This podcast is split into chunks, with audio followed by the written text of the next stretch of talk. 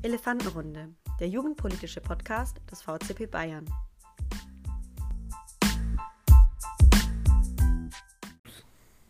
Herzlich willkommen zur ersten Sonderfolge der Elefantenrunde. Heute melden wir uns zu dritt und zwar ganz brav aus dem Homeoffice. Heute hat sich das ganze Moderatorinnen-Team getroffen und wir wollen uns euch, heute euch ein bisschen besser vorstellen und wir werden heute auch die eine oder andere persönliche politische Meinung in diese Sonderfolge einbringen. In Nürnberg ist die Marie mit dabei, in Bauebenhausen der Patrick und ich habe die große Freude, die Marie zu Beginn vorzustellen. Die Marie, wie ihr vielleicht schon gemerkt habt, ist unsere Intro- und Outro-Stimme und auch Mitarbeiterin bei einigen Podcast-Folgen. Sie ist Regionsvorsitzende in der Region Fichtelgebirge und für den Instagram-Auftritt des VSB Bayern zuständig. Und sie ist Erstwählerin, das heißt, sie bringt die Erstwählerin-Perspektive in diesen Podcast mit rein. Und da das ja auch unsere Zielgruppe ist, euch zu informieren, ähm, ist es ja ideal für unsere Konstellation. Ihr Lieblingspolitischer Podcast ist Die Lage der Nation von Philipp Banse und Ulf Bührmeier. Und sie ist mit der, der Ehre, dass sie Intro- und Autostimme ist bei der Elefantenrunde, ihren großen Traum, mal Tagespre Tagesschausprecherin äh, zu werden, einen großen Schritt näher gekommen. Herzlich willkommen, Marie. ja, hallo, äh, ich bin die dazugehörige Stimme. Ähm, ja, also falls ihr mich auch in der Tagesschau mal moderieren hören wollt, ähm, dann unterstützt mich gern und hört weiterhin diesen Podcast.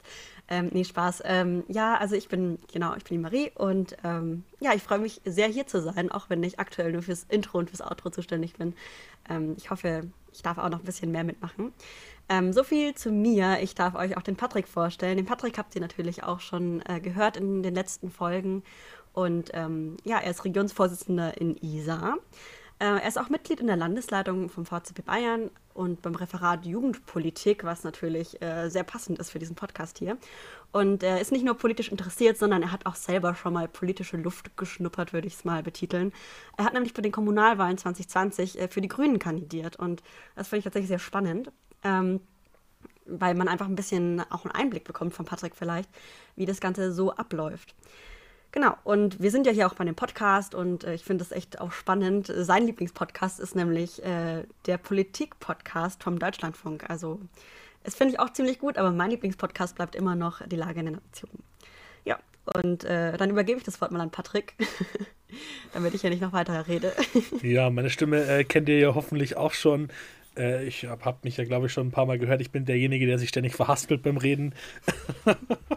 genau, äh, nein.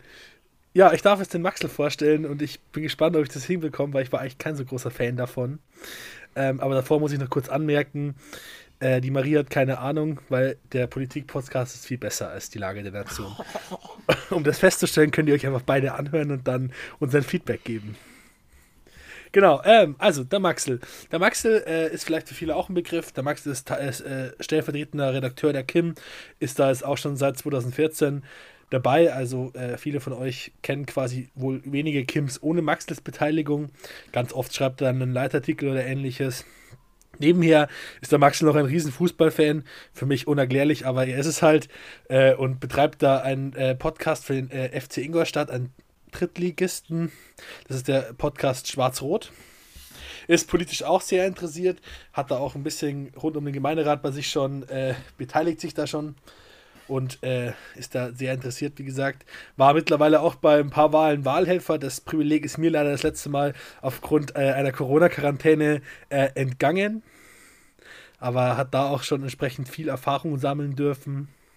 Und erwägt auch in der Zukunft, sich vielleicht kommunalpolitisch zu engagieren. Aber da ist ja noch ein bisschen Zeit hin. Ich meine, in Bayern haben wir sechs Jahre Legislaturperiode und jetzt ist gerade eins davon rum. Genau. Äh, sein Lieblingspodcast ist ähnlich wie bei mir der Politik-Podcast vom Deutschlandfunk, aber hört sehr gerne dabei auch noch den äh, Politik-Teil, also das Politik-Teil, Entschuldigung, das ist der von Zeit Online. Und ja, das war, glaube ich, so grob alles über den Maxel. Und was ich aber ganz spannend finde, ist, äh, ja, was ihr da so schon gelesen habt, wir haben hier alle ein, oder alle, der Max und ich haben hier auf jeden Fall ein äh, Politiker-Zitat stehen. Und was da mich sehr interessieren würde, ist, warum Maxel genau das bei sich so cool findet. Also es hat ja oftmals, es ist ja mehr als das Zitat, warum man sagt, das ist ein cooles Zitat. Die Person. Ja, mein Zitat ist, das Schneckentempo ist das normale Tempo der Demokratie von Altbundeskanzler Helmut Schmidt. Und ähm, wenn mich jemand fragen würde, wer mich zur Politik gebracht hat, also im Sinne von Interesse, ist es wahrscheinlich Helmut Schmidt. Ähm, aus dem Grund mein Großvater, also bei uns zu Hause war Politik schon immer irgendwo ein Thema. Ähm, es ist oft in Streit auseinandergegangen, weil halt mein Großvater Nachkriegskind ist, der kennt die Zeit, wo es noch einmal in der Woche Fleisch gegeben hat, weil es einfach zu teuer war. Und ähm, er, ich habe mir einfach mal gefragt, was ist denn, denn, wer war dein Lieblingspolitiker? Und er hat immer gesagt, das war Helmut Schmidt. Aus dem Grund, weil er seine Meinung gesagt hat.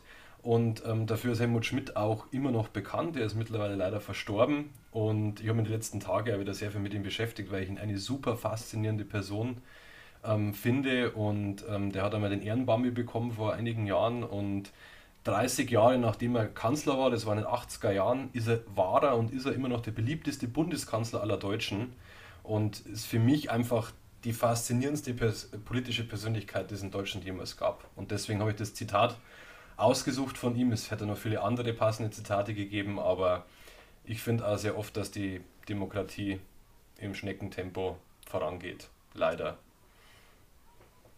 Ja. Ja, Marie, wie schaut es bei dir aus? Ich hab, äh, lese bei dir gar kein Zitat, aber dich, du findest doch bestimmt auch irgendwas super lustig oder gut.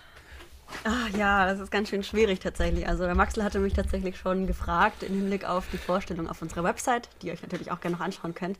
Dann habt ihr vielleicht auch ein Bild zu unseren Stimmen. Ähm, warum bei mir kein Zitat steht, ist tatsächlich, weil ich einfach, ah, ich weiß nicht, ich, ich finde viele Zitate gut, aber ich habe keins, was irgendwie beständig ist, wenn ihr versteht, was ich meine. Also was ich immer wieder gut finde oder keine Ahnung. Also viele Sachen sind halt auch sehr auf Situationen bezogen oder ja, keine Ahnung. Also ich muss sagen, ich bin vielleicht auch einfach noch nicht so tief drin und sehe lieber das große Ganze und das Gesamte und nicht einzelne ja, Positionen. Das ist wahrscheinlich der Grund. Ja, aber tatsächlich äh, wollte ich auch noch den Patrick was fragen, ähm, weil ich finde es mega spannend. Ich bin ja jemand, der noch nicht so lange politisch interessiert ist, darüber vielleicht später auch noch mehr ähm, aber inzwischen eigentlich schon Interesse hat an dem Ganzen. Und mich würde mal interessieren, Patrick, ähm, wie ist denn das, wenn man sich für eine Kommunalwahl aufstellen lässt? Das ist ja, also ich finde es voll krass tatsächlich, wenn, wenn mir jemand sagt, ja, ich, hab, ich, äh, ich bin schon mal hier auf einer Wahlliste gestanden. Kommt man da so einfach drauf oder keine Ahnung, was, was muss man dafür machen und wie läuft das dann? Ich vielleicht erzähle ich kurz die Story, wie ich überhaupt dazu gekommen bin, weil das war, ist tatsächlich bestimmt für einen, einen oder anderen auch interessant. Ähm, ich finde, ich bin schon lange einfach auch durch Freunde aus der Schulzeit und ähnliches schon stark politisch interessiert. Und äh, irgendwann hatte ich dann die Schnapsidee, hm, ich finde es irgendwie nicht cool, wie das läuft, also ich möchte mich da auch mit einbringen. Und mit einbringen bedeutet für mich einfach mehr, als äh, irgendwie auf Demos zu gehen und in der Masse, sage ich mal, unterzutauchen. Äh, und deshalb dachte ich mir, hm, der beste Weg, um das vielleicht auch äh, ob irgendwas, um irgendwann mal langfristig was bewirken zu können, ist einfach versuchen, selbst Politik zu machen. Ich durfte das bei den Pfadfindern in vielen Punkten erleben, dass man äh, Sachen ändern konnte, auch wenn es äh, oftmals lange gedauert hat und auch wenn die Leute davor immer gesagt haben, das geht doch nicht. Ähnlich wie es auch bei der normalen Realpolitik ist. Da hörst du von vielen Leuten ja immer, hm, da kannst du gar nichts ändern. Das kann ich gar nicht als Einzelner. Mhm. Aber da bin ich einer anderen Meinung und dann irgendwann habe ich mich dazu entschieden, okay, jetzt brauchst du eine Partei. Also, jetzt musste ich mal entscheiden, wo es hingehen soll, der Weg. Nochmal damals ganz unabhängig von dem Kommunalwahlsgedanken. Also, ich wusste gar nicht, dass sich da zu dem Zeitpunkt gerade bei mir ein Ortsverband der Grünen in der Gemeinde gegründet hat. Das heißt, was, aber einfach der Gedanke, ja, jetzt musst du was machen. Und äh, dann habe ich überlegt und, äh, also ich habe keine Partei gefunden, wo ich sage, da kann ich 100% mitgehen mit denen. Das, glaube ich, mhm. gibt es auch für die wenigsten. Aber äh, irgendwann habe ich halt dann gesagt, okay, die Grünen, die äh, spiegeln viel wieder, was ich gut finde. Und ja, gehen wir doch mal zu denen. Und dann habe ich tatsächlich von unserer äh, Ortsvereinsvorsitzenden, die gerade den äh, Ortsverein in Beibenhausen gegründet hat, von den Grünen gab es damals zwei Mitglieder, einen Brief bekommen, ob ich nicht da dabei treten möchte, weil ich halt bis dato in Ingolstadt Mitglied war. Weil, ja, naja, das war halt die nächste größere Stadt zu mir, wo es sicherlich auch Grüne gab, wo man da irgendwas damit verbinden konnte. Und genau, dann kam das halt irgendwann, dann habe ich der mal eine E-Mail geschrieben, habe mit der telefoniert, dann irgendwann kam raus, okay, ähm, die stellen eine Liste zur Kommunalwahl auf und ich dachte mir, oh, weißt du was? Äh, ich wollte ja was verändern, da muss man klein anfangen. Ich kann nicht gleich für den äh, Bundestag kandidieren. Äh, also fangen wir doch mal auf Kommunalebene an. Bin da damals hingegangen, habe niemanden gekannt. Also es war ganz, ganz weird, die Situation. Besonders war da halt neben uns dann zu dem Zeitpunkt fünf Grünen waren also wir haben unsere Wahlliste voll bekommen, aber da waren halt zehn Leute drauf standen, die keine Grünen waren. Und in dem Raum waren gefühlt mehr Mitglieder von, der, von den Freien Wählern, die im Gemeinderat schon ganz lange aktiv sind und der bei uns schon immer regierenden CSU. Und also da war irgendwie ganz viel außenrum, aber ganz wenig Grün. Und das war damals äh, eine interessante Erfahrung. Und dann habe ich mich dazu entschieden, okay, Listenplatz 6 kann ich haben, den nehme ich. Und äh, genau, es war leider also man muss, wenn man realistisch ist, muss man leider sagen, dass von Anfang an klar war, dass ich nicht Mitglied dieses Gremiums werden kann. Weil Listenplatz 6, also wir haben 18 Menschen bei uns im Gemeinderat und dass 30% Grüne gewählt werden, ist relativ unwahrscheinlich. Aber trotzdem äh, hatte ich Lust und hab, bin dann äh, damit reingestartet, habe da reingeschnuppert und äh, möchte mich da weiter engagieren. Cool, finde ich richtig cool. Also ja, vielleicht darf ich dich dann mal als ähm, wissenschaftlicher Mitarbeiter in Berlin unterstützen. Ja, du bist eingestellt. ja, ich finde, man muss ja klein anfangen. Also ich meine, ich mache jetzt hier auch bei dem Podcast mit und irgendwann, irgendwann hoffe ich auch Tagesschausprecherin zu werden. Ich finde, man muss kleine, kleine Schritte gehen und ja, vielleicht ist der, dieser Podcast auch der Beginn für manche, sich zu interessieren für Politik. Weil ich finde es echt spannend, auch was Patrick gerade erzählt hat. Ähm, die so Politik ist nicht irgendein statisches äh, Ding, sondern das ist was super dynamisches und manchmal ist es sogar echt spannender als irgendeine Serie, finde ich, wenn man da so an jeder Ecke was mitbekommt. Und man muss jetzt nicht gleich alles verstehen und alles äh, mitkriegen, sondern kann ja mal anfangen, äh, sich mit den kleinen Sachen auseinanderzusetzen und den Grundsätzen und das finde ich sehr gut. Ja. Ja, oh Gott, also. Ich glaube, glaub, das Entscheidende ist, ich glaube, was bei Politik so immer ähm, wie soll ich sagen, viele sagen man kann nichts verändern und Politik betrifft einen nicht. Ich glaube, am deutlichsten sieht man es halt in der Corona-Krise aktuell, auch wenn das mit der normalen Tagespolitik, also so wie entschieden wird, nicht viel zu tun hat, weil das Parlament kaum Einfluss hat. Ähm, wenn man sich ja die letzten 30 Jahre in Deutschland anschaut, ist es schon sehr interessant, wie sehr Politik eigentlich ein Land prägen kann. Also wenn man sich da die Regierungszeit Schröder anschaut mit den Hartz-IV-Reformen, die ja bis heute ähm, zwar für wirtschaftlichen Aufschwung gesagt haben, einerseits aber auch viel für Armut und Leiharbeit, ähm, ist es sehr vermessen zu sagen, Politik betrifft eine. Das ist sehr wohl so. Und natürlich bin ich da bei vielen Leuten, die sagen, ah, das ist ja, also wenn du mein Opa, mein Opa fragst, äh, was er über Politik denkt, dann winkt er ab und sagt, mei, die machen eh, was sie wollen und es interessiert keinen, aber ich glaube, ähm, Politik ist sehr, sehr spannend und wie die Marie schon sagt, machen wir ja wirklich spannender als eine Serie. Und gerade naja. passiert ja auch wirklich wieder sehr viel in Berlin. Naja, ich, ich, das ist halt dieses, man kann nichts ändern, wie ich habe es ja gerade vorher schon gesagt. Man darf da halt, also das heißt immer, das heißt egal in welchem Kontext, das heißt auch wie gesagt auch ganz oft bei uns im Verband, das ist halt schon immer so, weil es so ist, aber ich kann halt damit, ich kann halt dann was ändern, wenn ich mich dafür einsetze. Und klar ist die politische Bühne dafür eine große Bühne. Und das geht bestimmt nicht so einfach wie bei uns im Verband, wo man doch relativ schnell dann Sachen ändern kann, aber ähm, man muss das so sehen, die Politik, sollte meiner Meinung nach äh, nicht immer die Show des alten weißen Mannes bleiben. Also ich finde, wir brauchen mehr Frauen, wir brauchen mehr Vielfalt im Bundestag und generell ja. in den Parla Parlamenten und wir brauchen auch besonders mehr junge Menschen. Also ich finde es ja absurd, wenn man hört, wie alt der durchschnittliche Bundestagsabgeordnete oder Landtagsabgeordnete ist. Das ist, also, es tut mir leid, dass die die Jugend nicht vertreten, ist ja kein Wunder. Und ähm, da ändert sich gerade viel. Also ähm, vor ein paar Tagen war auch bei uns jetzt zum Beispiel im Wahlkreis äh, die Aufstellungsversammlung äh, für den Bundestag. Und das ist ein 24-Jähriger geworden, der Direktkandidat. Das schon, es ändert sich gerade ein bisschen was in die Richtung und äh, aber das ist ein Prozess, an dem muss man halt dranbleiben und für den muss man halt auch kämpfen. Ja, und ich finde, man muss vor allem junge Menschen zur Politik motivieren. Äh, das ist, glaube ich, einer der Hauptdinge. Also ich habe auch echt, echt lange also ich, ich kann jetzt sagen, ich bin vielleicht aktiv vielleicht zwei, drei Jahre interessiert an Politik und jetzt im letzten Jahr sehr stark. Ähm, und bis dahin war es jetzt echt ein langer Weg. Also ich habe in der Schule, ich kann mich jetzt hier mal outen, in Sozialkunde, ich hatte vier Punkte.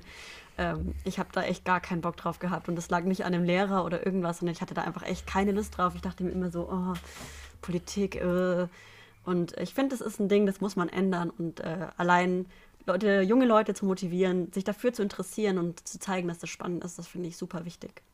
Ja, man kann da zum Beispiel von so, von so Bewegungen wie Fridays for Futures oder so halten, was man möchte. Ich möchte da gar keine Partei für die äh, ergreifen, aber ich finde schon, dass es äh, eine richtige und wichtige Bewegung in die Richtung ist, dass junge Menschen sich politisch engagieren. Dass junge Menschen sagen, okay, so nicht weiter mit uns. Man, vielleicht, also vielleicht bewegt sich da was, vielleicht bewegt sich dann auch irgendwann was in Richtung Wahlrecht. Also das ist ja jetzt auch so eine ewige Ewigkeitsdiskussion. Warum darf man erst mit 18 wählen? Warum nicht vielleicht sogar schon ab 16? Und da setzen sich ja auch der Bayerische Jugendring zum Beispiel dafür ein, dass es in die Richtung geht, weil eben die Jugend nicht, wie es immer heißt, politisch uninteressiert ist. Ganz im Gegenteil. Ich finde, dass sich das gerade immer mehr zunimmt und die Leute immer mehr zeigen, okay, hey, nicht mit uns, so nicht. Es gibt ja viele Bundesländer, oder viele ist übertrieben, einige Länder, die mittlerweile das Wahlrecht abgesenkt haben. Aber was ich da immer sehr interessant finde, ist die Theorie des Topfdeckels von meinem ähm, Kollegen, die er aufgestellt hat. Also ich habe einen, einen, Kollegen, der ist bürgerlich konservativ ähm, und der hat immer so eine Topfdeckeltheorie aufgestellt. Und zwar hat er gesagt, dass die Deutschen politisch sehr viel ertragen. Also die nehmen relativ viel. Also wenn jetzt eine Regierung Steuern erhöht oder sagt, okay, wir machen jetzt dieses Gesetz, das tut euch weh, sagen die Deutschen halt, you may, dann geht es halt weiter und passt schon, da müssen wir halt jetzt durch. Und ich glaube, dass dieser Topfdeckel jetzt irgendwann mal runterfällt, weil halt einfach zu viel die letzten Jahre politisch verschlafen worden und verschleppt worden ist. Wobei man auch sagen muss, dass die deutsche Jugend schon viel politischer war, als sie die letzten Jahre war. Also wenn man sich zum Beispiel an so äh, große Demonstrationen erinnert, ähm, gerade in der Zeit des Kalten Krieges, da waren ja Tausende, Zehntausende von Menschen auf der Straße, ja viele junge Menschen. Und ich glaube, dass wir in diese Phase jetzt wieder kommen. Und das, was, glaube ich, dem, wie es der Patrick schon sagt, bei Fridays for Future der Punkt ist, wo die Parteien Angst davor haben, ist, dass sie jetzt junge Menschen an sich binden.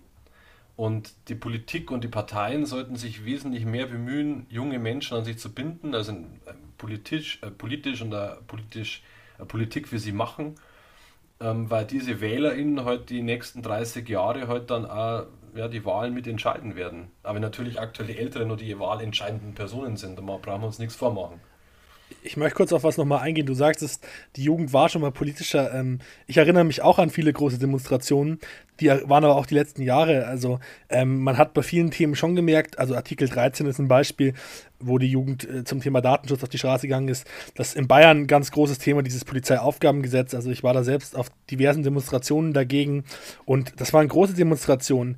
Kurz danach auch... Ähm, ich weiß gar nicht, ob ich das jetzt sagen darf, aber die äh, Ausgehetzt-Demo in München, da wo die CSU ja ganz massiv dagegen war und ich möchte es hier gar nicht werten, aber da waren auch über 50.000 Menschen und ähm, das schon, also die Jugend wird immer politischer, es wird immer mehr wieder, auch vielleicht wie in den 70er Jahren, sage ich mal, wo man auch wirklich aktiv Widerstand geleistet hat. Ich möchte das hier auf keinen Fall für gut äh, erklären oder für gut heißen.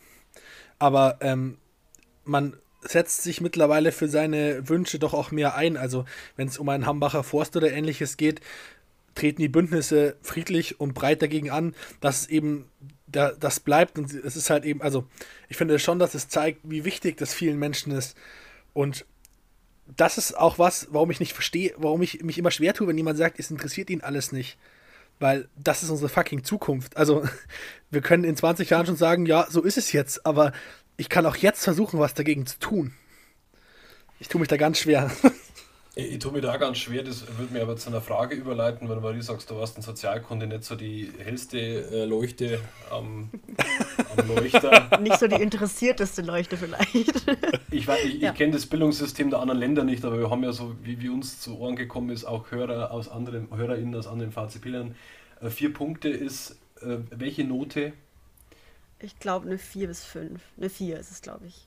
Ich bin mir gerade okay, auch nicht sicher. Also 15 Punkte ist das Beste. Einigen wir uns auf eine 4,4, dann kommt es besser weg. Ja. Ähm, war denn Politik bei euch zu Hause ein Thema? Also ist bei euch zu Hause politisch diskutiert worden? Schwierig. Ab und zu, ja, tatsächlich schon. Äh, aber das ist, wie du auch schon erzählt hast, ähm, ja, es ist oft einfach in Streit ausgebrochen. Also man ist dann vielleicht nicht derselben Meinung und dann redet man da auch nicht mehr drüber. Und das finde ich super wichtig, dass man das irgendwie auch lernt, dass man über Politik reden kann und äh, nicht wutentbrannt den Raum verlässt, ähm, was ich auch schon des Öfteren getan habe bei politischen Diskussionen, leider, sondern dass man lernt, äh, über Politik zu reden. Also ich glaube, das ist ein Ding, das, ja, daheim war es dann irgendwann kein Thema mehr, nachdem wir uns immer gestritten hatten oder nicht immer, aber dass das oft einfach, ja, auf Konfrontation gestoßen ist ja. Ja, das Ding ist aber halt, ähm, ich finde, es ist mit den Eltern über Politik reden, ist nochmal eine ganz, ganz andere Situation, als äh, irgendwie mit den Freunden drüber zu reden. Also, keine Ahnung, das merke ich schon auch. Meine Eltern sind jetzt keine grünen Wähler. Äh, und da eckt man schon irgendwie an. Und ich habe mir davor nie groß Gedanken drüber gemacht. Ich habe das erst gespannt, wie ein Mitparteimitglied von mir, dessen Vater schon seit vielen Jahren äh, im Gemeinderat für die Freien Wähler hockt, äh, das gesagt hat, der, wenn er Parteimitglied wird, dann wird er raus, also dann äh, enterbt ihn sein Vater. Ich meine, das, das überspitzt man gerne, aber ähm, den Streit, ich sage mal mit einem Freund, den Streit oder den, den politischen Diskurs zu suchen, ist immer das eine. Aber dann wirklich auf die Spitze zu gehen und das mit den Eltern zu äh, suchen, die Diskussion, ist schon schwierig, finde ich. Da tue ich mich heute auch immer noch schwer, weil ich da manche Denk- und Sichtweisen, die man vielleicht auch einfach bekommt, wenn man mal ein paar Jahre älter ist, das sind ja unsere Eltern, ähm, einfach nicht nachvollziehen kann und einfach auch nicht so stehen lassen möchte. Ach ja, und ich möchte noch kurz ergänzen, es tut mir furchtbar leid, Marie, aber vier Punkte sind, weil ich mich gerade gewundert habe, dass es eine vier sein soll, äh, sind zwischen fünf und sechs. ich wollte es noch ein bisschen beschönigen, aber ja, ich hatte nicht. Ja, und ich muss dazu sagen, ich hatte eigentlich ein echt gutes Abi. Das war mein schlechtestes Fach mit. Also, naja, danke, dass du es nochmal gesagt hast. gerne, Marie, gerne. Also, wir müssen ja wir müssen einen Faktencheck betreiben. Aber ich bin da, ich bin da ähm, ganz beim Patrick und ich bin da aber auch nie zu einer vernünftigen Lösung gekommen. Die Lösung war dann bei uns immer, dass man einfach nicht mehr über das Thema redet wie bei der Marie. Was glaube ich, also was man da gerne immer vergisst, gerade bei den eigenen Eltern ist, aus welcher politischen Zeit die kommen. Weil natürlich, also mein Großvater meine Mutter oder eher mein Großvater war halt von der Zeit geprägt nach dem Krieg, ähm, Deutschland in Trümmern und ähm, dann mit Helmut Schmidt, Adenauer, Brandt sehr starke politische Führungsfiguren und wirtschaftlicher Aufschwung und sich was aufbauen und da fühlen sie sich halt manchmal, was ich sehr oft immer höre, ist, wenn man zum Beispiel ökologische Politik macht oder Politik, die wo sich die Industrie verändern muss, kommt immer gleich das Argument, ja, der wollte die Wirtschaft kaputt machen und wie wollt ihr das in Zukunft machen, wenn es keine Arbeitsplätze mehr gibt. Das sind immer dann so, also so Dinge, die man auch im täglichen Diskurs aber auch hört, wenn die Parteien darüber diskutieren. Die eine Partei sagt, wir brauchen eine ökologische Wende mit der Industrie, dann sagen die anderen, ja, aber das vernichtet Arbeitsplätze. Aber das stört mich ja so hart, das muss ich ja ehrlich, Entschuldigung, dass ich dir ins Wort fallen muss, aber ich finde, das, das stört mich so hart in, jeder, in jedem Diskurs. Es wird auch. Auch, auch, auch, im Kohl, auch im Kohlediskurs. Das kostet so viele Arbeitsplätze. Wenn du das aber mal faktisch anschaust, das ist meine persönliche Meinung, aber wenn ich das mal mit Fakten anschaue und man sich anschaut, wie viele Zahlen äh, oder wie viele Arbeitsplätze ein Kohleausstieg, ein sofortiger Kohleausstieg kostet, das ist ein Witz. Also, das sind unter 100.000 und 100.000 ist eine sehr große Zahl, aber im anderen Moment muss die Energie ja irgendwo anders herkommen. Das heißt, es entstehen ja auch neue Arbeitsplätze. Und ah, das ist für mich immer so, es, dieses, dieses Dauerargument, das dann immer kommt, das kostet so viele Arbeitsplätze, das kostet so viele Arbeitsplätze. Aber das ist so ein Argument, damit catche ich die Leute, die es nicht hinterfragen. Und ich möchte niemanden irgendwie jetzt sagen, also ich möchte jetzt nicht wie die Querdenker sagen, oh, wacht auf, wacht auf. Aber ähm, ich möchte damit schon sagen, dass man durchaus solche, äh, dass man sowas auch hinterfragen darf und mal äh, sich selbst, wenn man sich selbst damit beschäftigt, kommt man in meinen Augen ganz oft zu dem Punkt, dass man da übertreibt. Also ich meine, im pfadfinderischen Kontext bin ich da auch sehr gut drin. Die Menschen, die mich kennen, äh, wissen, dass ich da auch gern mal übertreibe, um meine Meinung zu bekommen. Ja. Aber ähm, gerade im politischen Kontext finde ich das immer ganz schwierig, weil wir sind einmal im Ehrenamt unterwegs und sind keine Ex-Profis, aber wenn ein politischer, ein Politiker, beispielsweise ein Mitglied der Kohlekommission, so etwas sagt, erwarte ich Expertise. Und die ist da, finde ich, oft ganz, ganz schwierig, weil die Fakten so ausgelegt werden, wie es ihnen passt. Also habe ich auch ein ganz gutes Zitat. Äh, das wollte ich eigentlich auch erst als mein Lieblingszitat wählen. Ich weiß aber leider nicht mehr, wer das genau gesagt hat. Äh, und ich kann es auch nicht wörtlich wiedergeben, das ist schwierig. Das war damals nach den äh, Polizeiaufgaben, ich weiß, es ist kein Zitat mehr. das ähm, war damals nach den Polizeiaufgabengesetz-Demonstrationen. Da hat ein äh, Mitglied einer Partei aus Bayern äh, geschrieben: Ja, okay, es waren ja heute in München nur 50.000 Menschen auf der Straße. Das sind ja nur 0,00, keine Ahnung, 5 Prozent der Menschen aus Bayern. Das heißt, der Rest ist ja dann dafür. Das, das war ganz schwierig, fand ich damals. Oder was meinst du, Marie? Ja, ich finde es gerade wieder super spannend, wie, wie schnell man zu so einer Diskussion kommt. Ähm, und ja, also das, was du jetzt gerade gesagt hast, das Zitat finde ich, also das Nicht-Zitat nennen wir es mal, äh, auch ja, sehr interessant und spannend. Ähm, ja, müsste man definitiv nochmal drüber gucken. Und ich finde, solche Sachen prägen Politik ja sehr. Und ich finde auch, wenn man sagt, okay, ich kann mit meiner Familie nicht viel über über Politik diskutieren. Ich finde das, was ihr gerade gemacht habt, so ihr beide habt ja jetzt gerade ein Thema angefangen, das finde ich super wichtig. Und so bin ich auch zur Politik gekommen und so finde ich auch, kommt man zur Politik, wenn man mit Freunden drüber redet, mit Leuten, die ähnliche Werte vertreten oder auch ähm, ja, im gleichen in der gleichen Generation zum Beispiel sind, die gleichen Probleme irgendwie haben. Ich finde es super wichtig, dass man äh, unter Freunden über alle möglichen politischen Themen diskutiert und dann eben auch so spannende Diskussionen führt. Also ich fand es jetzt gerade super interessant, euch zuzuhören. Äh, ich meine, ich kenne eure beiden Meinungen ja sowieso schon von diversen Diskussionen, äh, aber ich finde es super wichtig, dass man untereinander einfach diskutiert und miteinander reden kann über, über politische Sachen. Aber ja. das finde ich ist genau das Problem, dass man ganz oft nur mit seinen Freunden oder den Menschen aus seinem Umfeld darüber diskutiert, weil man halt in dieser krassen Bubble drin ist und mir fällt es da manchmal schon schwer, andere Meinungen zu verstehen. Also, das muss ich schon sagen, das merkt man auch, wenn man mit mir diskutiert. Also, viele gute Freunde von mir äh, haben dann mal nach drei, vier Stunden Politikdiskussion auch gesagt, okay, sie haben keine Lust mit mir darüber zu diskutieren, weil, äh, naja, man hat halt dann, man hat halt seine krassen Meinungen aus seiner krassen Bubble und damit, finde ich, tut man sich sehr schwer, andere Meinungen wirklich zu verstehen. Naja, aber man ja, bildet sich halt erstmal eine Meinung und das ist das Wichtige, finde ich. Also, ja. Axel, was solltest du sagen? Wenn man zur Meinungsbildung kommt, also ich konnte es bestätigen, mit Patrick oft über Politik das zu, zu, diskutieren, das ist manchmal sehr mühselig, wobei man oft aneinander vorbeireden und oft das gleiche meinen. ähm, es ist immer hoch, hochgradig spannend dann am Ende, aber ähm, was würde ich jetzt eigentlich sagen? So. Okay. Naja, ich kann ja, also. also was wir kurz überlegen, nein, ich komme gerade nicht drauf. Nee, also ich meine, das ist ja auch so, das ist ein ganz gutes Beispiel, weil damals, wie die SPD wieder in die GroKo gegangen ist. Und Mai, und Mai habe ich da, ich habe einen sehr guten Freund, der ist äh, SPD-Mitglied, der ist Vorsitzender seines Juso-Ortsverbandes, bla bla.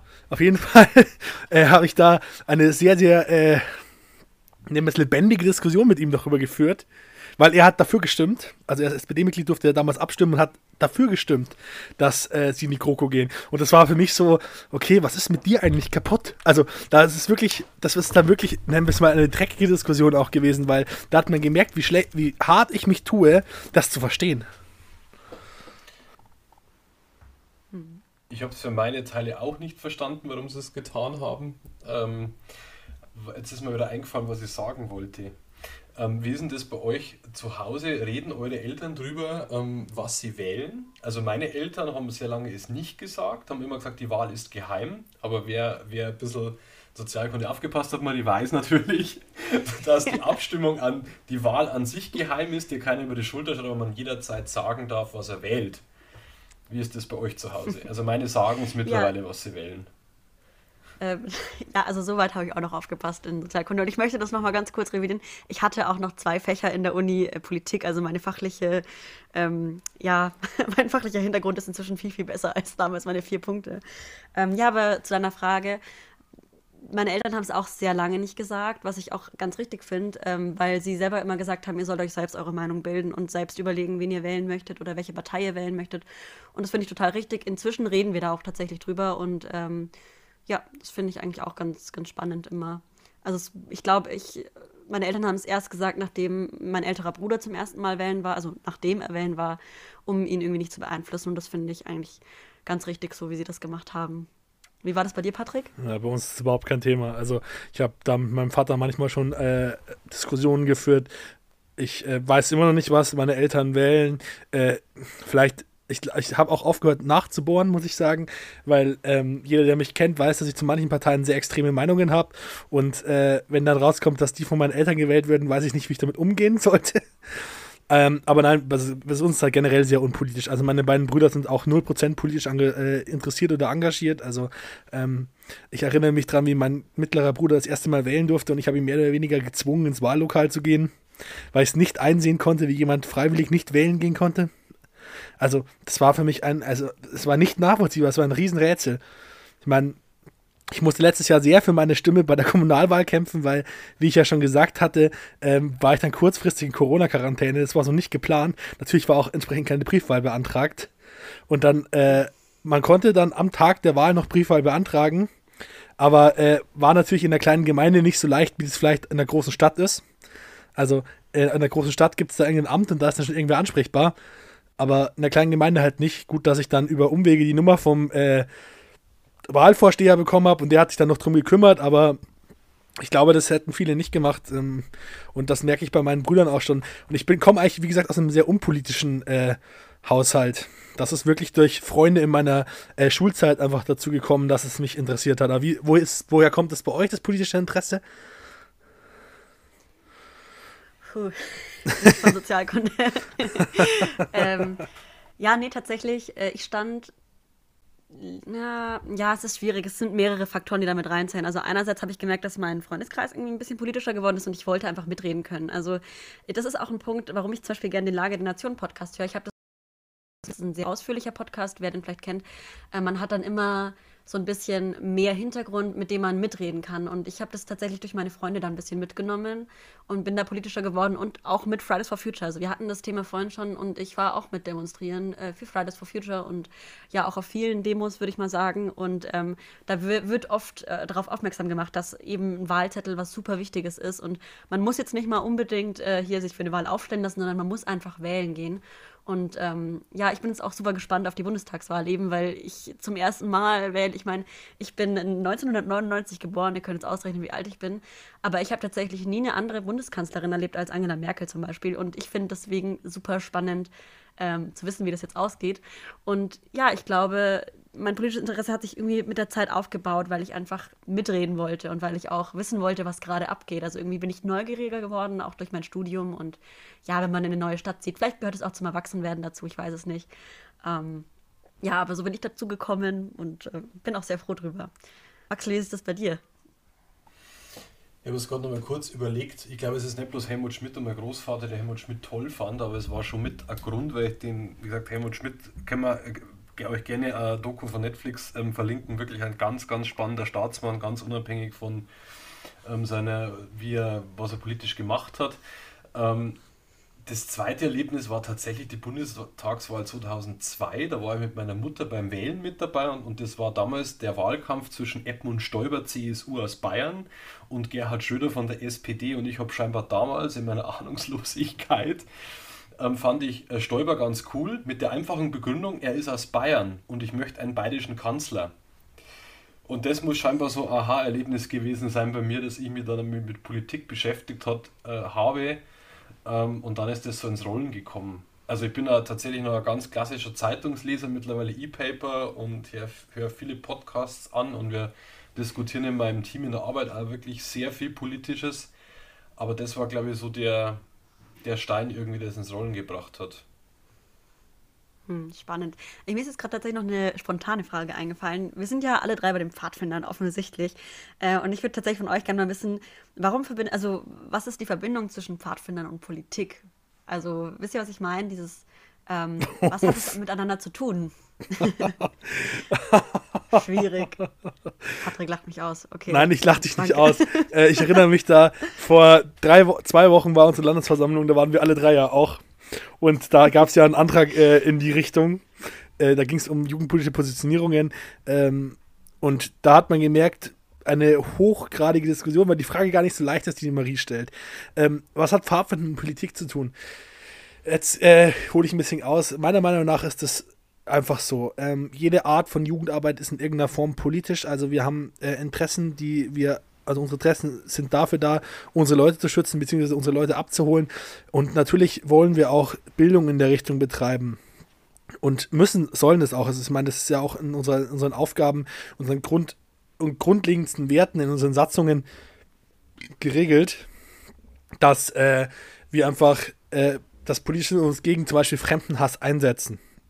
Und ich glaube, dadurch, dass äh, wir mit unserer Art von Arbeit doch viele Leute aus den eher akademischen Kreisen ansprechen, also die Besetzung dieses Podcasts ist, würde ich sagen, für den VCP fast schon außergewöhnlich, dass wir zwei Nicht-Akademiker und eine Akademikerin haben. Ähm, genau. Und äh, ja, das es kommt einfach darauf äh, dann an, wir sind halt dadurch, dass wir diese Werte haben, dass wir sagen, wir haben klare Pfadfindergesetze, die sagen ja auch, das und das ist uns wichtig und das ist uns wichtig und dadurch sind wir politisch und dadurch, dass diese Schicht, in der die viele, auch sehr viele VZP-Mitglieder kommen, aus der eher akademischen, gebildeten Schicht, äh, dass es für viele Menschen auch wichtig ist, wird, auch uns, wird es automatisch auch bei uns wichtig. Und es ist halt nun mal so, es gibt keine unpolitische Arbeit in meinen Augen. Also, wir, ich meine, wir sind keine Parteijugend. Wir tun, wir, tun den Leuten nicht irgendwelche äh, Werte, irgendwelche Sachen eintrichtern. Aber wir sprechen halt über so Pfadfindergesetze. Wir wollen die Welt ein Stückchen besser hinterlassen. Wir wollen die Umwelt schützen. Das sind doch, das sind automatisch Sachen dabei, für die ich mich da natürlich einsetze. Wir möchten, wir sind gegen Fremdenhass. Und dann gibt es einfach Punkte, wie gesagt, dafür setze ich mich ein und dadurch wird unsere Arbeit politisch. Und das kann man mögen oder nicht, aber ich finde, man sollte es nicht leugnen und wir dürfen das auch offen zeigen. Ja, man kann das vielleicht an einem Beispiel ähm, festmachen. Ich, also ja, weiß ich nicht mehr. Auf jeden Fall hat der Deutsche Bundesjugendring vor einigen Jahren ähm, eine Briefschreibeaktion gestartet und da ging es damals darum, im Koalitionsvertrag, also in dem ähm, Papier, wo die Regierungsparteien vereinbaren, was sie erreichen wollen, war damals davon die Rede, dass der Deutsche Bundesjugendring, also der übergeordnete Dachverband aller Jugendorganisationen in Deutschland, ähm, gleich viele Mittel bekommt, also verstetigte Mittel. Und scheinbar gab es dann die Idee, dass man diese Mittel nicht verstetigt und auch nicht erhöht, sondern möglicherweise sogar kürzt. Und daraufhin hat der DBJR alle Mitglieder von Jugendverbänden in Deutschland angewiesen, seinen Bundestagsabgeordneten einen Brief zu schreiben. Das war eine Vorlage, in dem man eben dann kundtut und sagt, Leute, wir brauchen in der Jugendarbeit das Geld, vor allem wir haben steigende Kosten, jedes Jahr wird alles teurer, ähm, Hashtag Inflationsrate. Und siehe da, auf einmal haben sich die Regierungsparteien an das erinnert, was sie im Koalitionsvertrag vereinbart haben. Und das zeigt schon auch, wenn Jugendarbeit oder Jugend oder Verbände sich auf die Hinterfüße stellen und für gewisse Werte einstehen und kämpfen, dass man da durchaus was erreichen kann. Und wenn man zum Beispiel auch den Bayerischen Jugendring anschaut, diese Grundsatzreden von unserem Präsidenten Matthias Fack, der positioniert sich auch immer wieder ähm, politisch und politisch ist er eigentlich schon ab dem Zeitpunkt, wo der BJR sagt, wir brauchen gleich viele oder mehr Mittel, um Jugendarbeit vernünftig finanzieren zu können. Und die sind ja mit dem Staatsministerium für Soziales in Bayern verknüpft. Die bekommen da ihr Geld her. Und da ist schon die, die niederschwelligste politische Verbindung da. Und ähm, politisch ist ja der Verband an sich auch selbst. Man erinnert sich an eine Landes- oder Bundesversammlung. Also das ist ja ähm, Politik im Kleinen, die wir da jedes Mal ausstreiten und ausdiskutieren. Trotzdem muss ich kann ein Lied davon singen. Trotzdem muss ich dir kurz, oder muss ich kurz was ergänzen. Du hast gesagt, äh, der, der DBJR als der Deutsche Bundesjugendring hat Leute angewiesen, Briefe zu schreiben. Er hat dazu aufgerufen.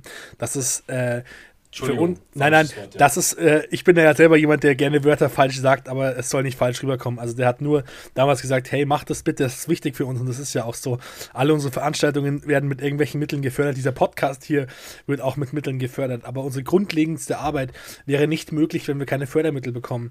Stellt euch mal vor, ein Pfingstlager zum Beispiel jetzt bei uns kostet statt in der Region Isar irgendwie 40, 45 Euro, auf einmal 70 oder 80 Euro. Also wenn man sich da mal ein bisschen damit beschäftigt, merkt man schon, da ist richtig viel Geld von Zuschussgebern mit drin. Aber Marie, was ist deine Meinung dazu? Du hast die Frage gestellt, aber selbst noch gar nicht beantwortet.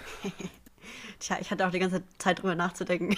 ähm, ja, also tatsächlich sehe ich da auch zwei Sachen. Das eine habt ihr schon gesagt, die Strukturen. Also wir haben im Verband auch ähm, ähnliche Strukturen wie in der Politik. Wir wählen Leute auf eine Regionsversammlung, auf äh, eine Landesversammlung und da entscheiden dann die Leute, denen wir unser Vertrauen geschenkt haben, was. Das ist das eine, was ich finde, was es ein bisschen miteinander zu tun hat. Aber wo ich finde, wo Politik und Pfadfinder sich definitiv überschneidet äh, und was auch so ein bisschen hier auch mein Impuls ist, ist ähm, dieses Zitat von Ben Paul, was du jetzt auch vorhin schon an äh, geteasert hattest, versuche die Welt ein Stückchen besser zu hinterlassen, als du sie vorgefunden hast. Das ist ja ein Grundsatz, den wir bei den Pfadfindern haben und leben. Und ich finde es super wichtig, Jugendlichen und auch Leuten im VCP aufzuzeigen, dass Politik, das Wählen, das sich engagieren, ein ein Mittel zum Zweck ist, um die Welt eben ein Stückchen besser zu machen, als man sie vorgefunden hat. Weil Politiker und Politikerinnen den, die haben ja dieses gleiche Ziel. Die möchten ja auch die Welt ein bisschen besser machen. Die Frage ist halt hierbei immer, was ist eine bessere Welt? Ne? Also das ist ja genau der Grund, warum sich Parteien unterscheiden und wie sie arbeiten. Aber ähm, ich finde, das ist die Verbindung. Also ich, ich finde, man sollte jungen Menschen und auch Menschen im VCP zeigen, ähm, dass Politik wichtig ist und was Politik bewirken kann. Also es ist super, wie wir uns engagieren und dass wir Jugendarbeit betreiben und äh, ja, Pfadfinder sind, finde ich. Aber ich finde es auch super wichtig zu zeigen, dass Politik ein richtig gutes Mittel ist, um auch unsere Werte von den Pfadfindern äh, in die Welt zu tragen. Ja. Und, und, immerhin haben wir halt auch die junge Generation an Menschen bei uns. Also das muss man ja auch sagen. Deswegen wollen wir ja neutral politisch bilden und einfach dazu führen, dass die Leute sich selbst informieren und sich selbst Meinungen bilden, weil das eben die junge Generation an Leuten ist, die im fünf Jahren, zehn Jahren, wenn ein Kind mit acht anfängt, in zehn Jahren irgendwann dann Wählerin ist. Und das ist ja wichtig, das ist ja ganz, ganz wichtig, dass man den Leuten eben das Handwerkszeug mitgibt. Man, das, ich will jetzt keine Kritik am Schulsystem üben. Es ist aber halt einfach, es ist aber halt einfach doch so, äh, ich war, habe eine mittlere Reife, war auf der Realschule und wir hatten sensationell ein Jahr Sozialkunde.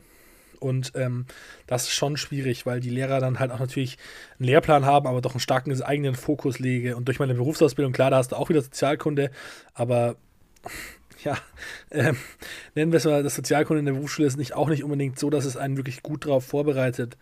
Und das ist also einfach wichtig, dass es irgendjemand tut und Warum nicht wir? Genau. Und ich glaube, was in dem Kontext sogar noch viel, viel wichtiger ist, ist nicht bloß das ähm, Streiten oder po politisch Positionieren, sondern auch das Demokratieverständnis. Wenn man sich jetzt an diese Diskussion auf der LV erinnert, man kann das ja, kann das ja ganz offen sagen, es gab äh, da sehr viele, also sehr hitzige Diskussion darüber, ob man sich als VC Bayern politisch positioniert. Am Ende ist der Antrag äh, mit großer Mehrheit verabschiedet worden und naja, es war halt auch eine schöne Übung für Demokratie. Ähm, es ist versucht worden, bei anderen Regionen mit einzubinden. Es ist zum Beispiel äh, mit eingebunden worden, dass es ähm, ein politisches Bildungsangebot geben soll, also dass Positionierungen mit Erläuterungen, ähm, her Herausgeben von Schriften verbunden wird, um die Mitglieder aufzuklären. Das wurde ergänzt, das stand anfangs nicht im Antragstext drin, um eben eine größere Zustimmung im Plenum zu zu erwirken oder dass halt mehr Leute sagen, das ist äh, die richtige Sache, für die wir kämpfen wollen. Und auch hier ist es so, die Leute, die dagegen gestimmt haben, die haben dagegen gestimmt, aber am Ende ist es trotzdem ein Beschluss. Und das ist das Essentielle in der Demokratie, dass eben Demokratie, also auch Regierungen, für alle die Regierungen sind, auch wenn viele Leute sie nicht gewählt haben. Das muss ja dann in der Politik meiner Ansicht nach widerspiegeln. Und vor allem das Wichtige ist, dass man dann auch als jemand, der dagegen gestimmt hat, diesen Beschluss am Ende mitträgt und ähm, ja, für Verständnis auch wirbt. Das ist für mich der ganz, ganz entscheidende Punkt bei Demokratie. Da haben wir im VCP in einigen Ebenen, glaube ich, noch viel Nachholbedarf. Aber in vielen Dingen sind wir da gut auf, auf einem guten Weg. Shots fired. äh, ähm, aber. Das ist doch ein guter Aufruf. ja. Nein, ähm, aber ich glaube, wir müssen leider zum Ende kommen. Also ich unterhalte mich sehr gerne noch ewig mit euch weiter. Wir sind aber mittlerweile bei 42 Minuten. Ähm, und äh, ich hatte ja, mal. An alle, die noch da sind. danke, genau, danke, dass ihr halt zugehört habt. Schreibt uns doch eine E-Mail, dann bekommt ihr ein Präsent von mir. Nein, aber ähm, ich würde gerne noch mit einer abschließenden Frage abschließen, bevor wir ähm, zum Ende kommen. Und zwar, ähm, Außer Podcasts, die wir genannt haben, wo informiert ihr euch politisch so über das aktuelle Tagesgeschehen? Äh, ganz schnell, ich habe diverse Newsletter abonniert, also sowohl von der Tagesschau als auch von diversen Tageszeitschriften. Ähm, ich äh, natürlich die Social Media, also durch Social Media, da werden ja immer wieder Artikel geteilt und es gibt da ja auch diverse freie Journalisten. Der Volksverpetzer ist zum Beispiel jemand, den ich äh, sehr gerne mag, der da äh, Informationen bereitstellt. Und ja, wie gesagt, also über die gängigen News, äh, News, äh, Newsportale irgendwie oder Newsticker von der Süddeutschen zum Beispiel. Also doch relativ breit, aber oftmals habe ich einfach nicht genug Zeit, um all das zu lesen, was ich äh, lesen möchte. Ja, das kenne ich. Also tatsächlich ist bei mir auch sehr ähnlich. Ja, vielleicht habt ihr es auch vorhin schon gehört. Ich möchte Tagesschausprecherin werden. Dementsprechend schaue ich auch die Tagesschau, um mich auf meine Zukunft vorzubereiten. Und ähm, ja, also Tagesschau und äh, Tagesthemen schaue ich äh, quasi täglich. Und ich habe auch äh, Social Media, diverse Newsletter abonniert und auch ähm, sogar ein Zeitungsabo von der Zeit und von der Süddeutschen Zeitung. Und da lese ich auch sehr viel. Also ja, ich würde auch sagen, Allrounder in Sachen Infos sammeln. Und bei dir, Maxel? Geht, geht mir ähnlich. Äh, treuer Podcast-Hörer des Deutschlandfunks und ähm, vom Politikteil. Ansonsten Zeitung, ähm, diverse Zeitungen, Neue Züricher, ähm, Zeit, Süddeutsche, Augsburger Allgemeine, die bei uns und ähm, Tagesschau-Fan natürlich. Ich bin sehr, immer sehr großer Freund von Leitartikeln und Kommentaren, um eben einfach Geschehen nochmal einzuordnen. Und das sind so meine Informationsquellen, die ich beziehe und dann wird es daheim ausgestritten und ausdiskutiert. Aber das ist ein gutes Schlusswort, glaube ich. Ähm, vielen Dank dafür, dass ihr zugehört habt bei unserer ersten Sonderfolge des, der Elefantenrunde. Ich hoffe, ihr konntet ein bisschen Eindruck von unserem Vorhaben bekommen, was wir mit dem Podcast erreichen wollen. Ähm, und wie politisch wir sind oder wie wir politisch geworden sind. Vielleicht wird der eine oder andere jetzt auch politischer. Wenn ihr Lob, Fragen oder Kritik habt, schreibt uns an unsere E-Mail-Adresse in den Show Notes oder schreibt uns auch eine WhatsApp oder ruft uns an oder whatever. Ihr, wir beantworten alle Fragen und freuen uns natürlich auch über jedes Lob und jede Kritik. Und wir freuen uns umso mehr, wenn ihr bei den nächsten Folgen auch wieder einschaltet. Ja, und gebt uns besonders Feedback, ob ihr solche Folgen wieder haben wollt. Also ich meine, wir können das Gespräch noch über Stunden, Tage fortsetzen. Genau. ich glaube auch, reden können wir gut. Danke fürs Zuhören und äh, ich freue mich auch mal wieder dabei zu sein.